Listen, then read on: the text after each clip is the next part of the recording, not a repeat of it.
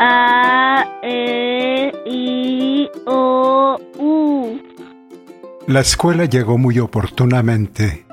Cogió el futuro en su mano. Leer, escribir, contar. Al comienzo, él se entregó con auténtico entusiasmo. Qué bonito era aquello todos palotes, aquellas curvas, aquellos redondeles y aquellos puentecitos formaran reunidos letras.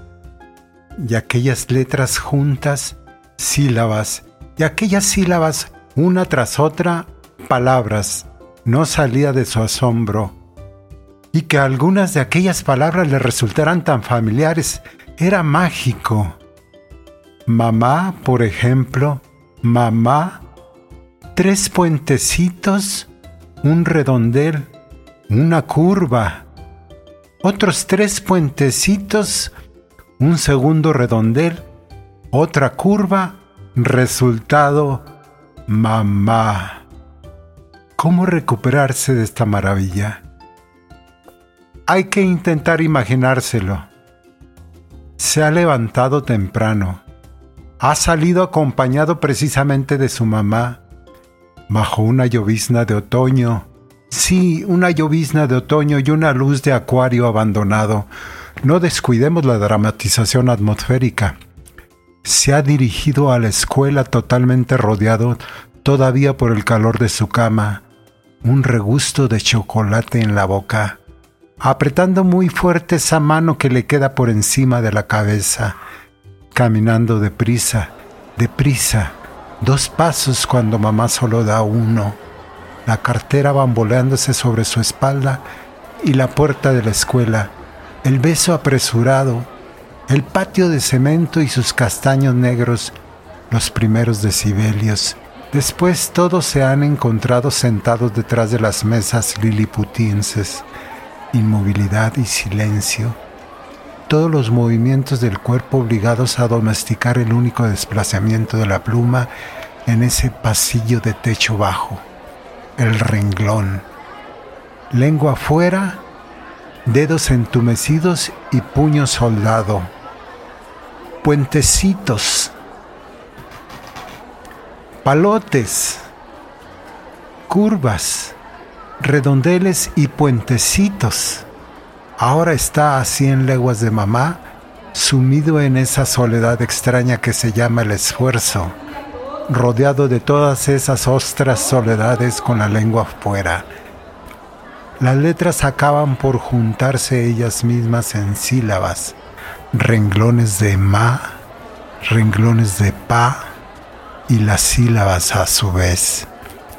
En fin, una buena mañana o una tarde asiste a la eclosión silenciosa de la palabra sobre la hoja blanca, allí delante de él. Mamá. Ya lo había visto en la pizarra, claro. La había reconocido varias veces, pero allí, debajo de sus ojos, escrita con sus propios dedos, con una voz primero insegura balbucea las dos sílabas separadamente mamá. Y de repente, mamá.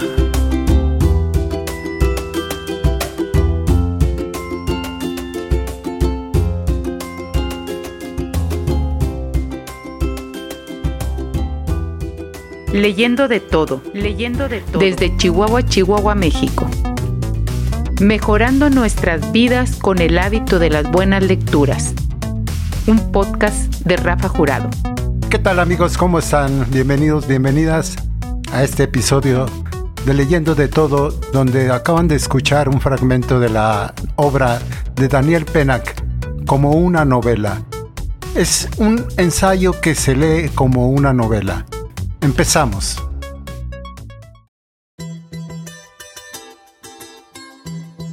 Un libro, un amigo. Reseña. Daniel Penac, seudónimo de Daniel Penaccioni, nació en Marruecos en 1944 y fue por muchos años docente de literatura. Ya en cierta ocasión me había interesado un decálogo de su propiedad llamado Los Derechos del Lector, Y fíjense, nada más y nada menos que es en esta obra titulada como una novela, donde me los vuelvo a encontrar. Y esta obra se trata de un ensayo que se lee como una novela, precisamente. Como una novela es un ensayo con diálogos, trama, conflictos, personajes, elementos que se encuentran normalmente en el género de la novela y trata del tema relacionado con la lectura y sus diferentes procesos en la vida de un lector. A lo largo de cuatro capítulos y 57 super pequeñas secciones, nos menciona una serie de autores y obras en los que se puede encontrar la dicha de leer. Empezando con la historia de Emma Bovary, donde se lee para vivir, recordando las palabras de Gustave Flaubert. El primer capítulo llamado El alquimista nos lleva a los primeros años de nuestra infancia, donde la mayoría de nosotros tenemos gratos recuerdos de placer que nos causaban esos momentos en que nuestros padres nos leían antes de irnos a la cama. O pasando al rol de padres, asimismo el placer compartido de leerle a nuestros hijos un cuento. Así empieza la aventura de leer.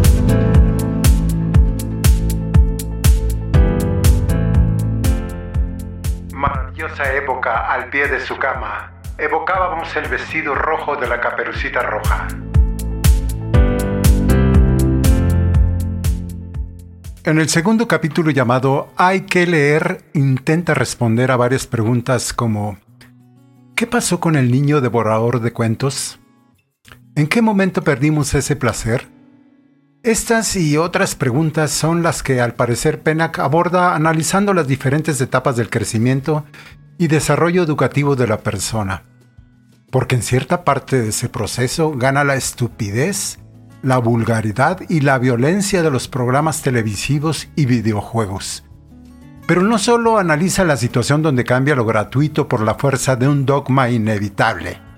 Hay que leer, sino que propone alternativas para recuperar lo perdido. El primer cambio al que se encuentra el individuo es cuando se encuentra con sus padres y maestros que pasamos de lectores a líderes cuestionadores. ¿Qué entendiste de esa lectura? tienes que hacer un resumen, un ensayo, una tarea. Tienes que leer estos libros incluidos en el programa educativo. En fin, una serie de deberes que no necesariamente conlleva a los placeres de la lectura. Lo que en el contexto educativo se le denomina lecturas obligatorias, lo cual, desde mi punto de vista muy particular, produce el efecto contrario, es decir, me aleja del placer de leer. Cito el texto de Penac. Los programas oficiales de literatura hacen que los profesores terminen por torturar a los alumnos con los libros. El hombre construye casas porque está vivo, pero escribe libros porque sabe que es mortal. Vive en grupo porque es gregario, pero lee porque sabe que está solo.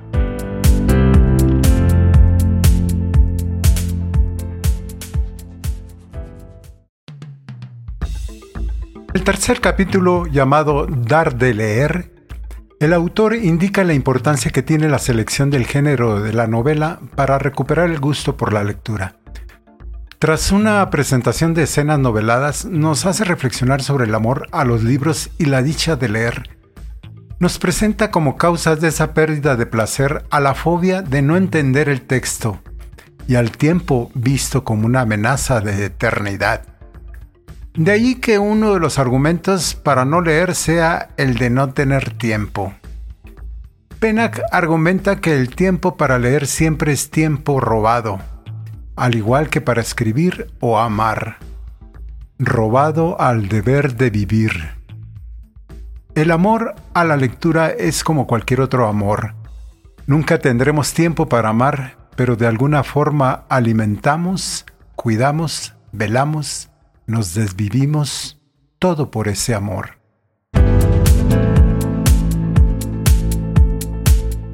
Leer es un acto ritual en sí mismo. Cada cual tiene lo suyo antes y durante la lectura.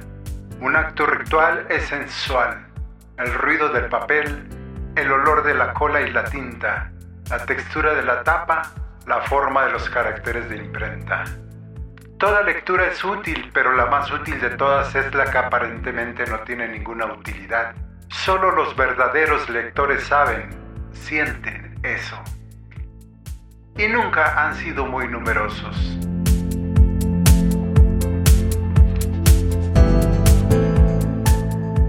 Recomiendo esta obra para padres de familia, docentes y lectores en general, no solo por la gran cantidad de autores y obras mencionadas que pueden darnos una guía de excelentes textos, sino para tomarlos como una propuesta muy valiosa para recuperar la dicha y placer de la lectura, tanto en lo personal como en nuestras descendencias.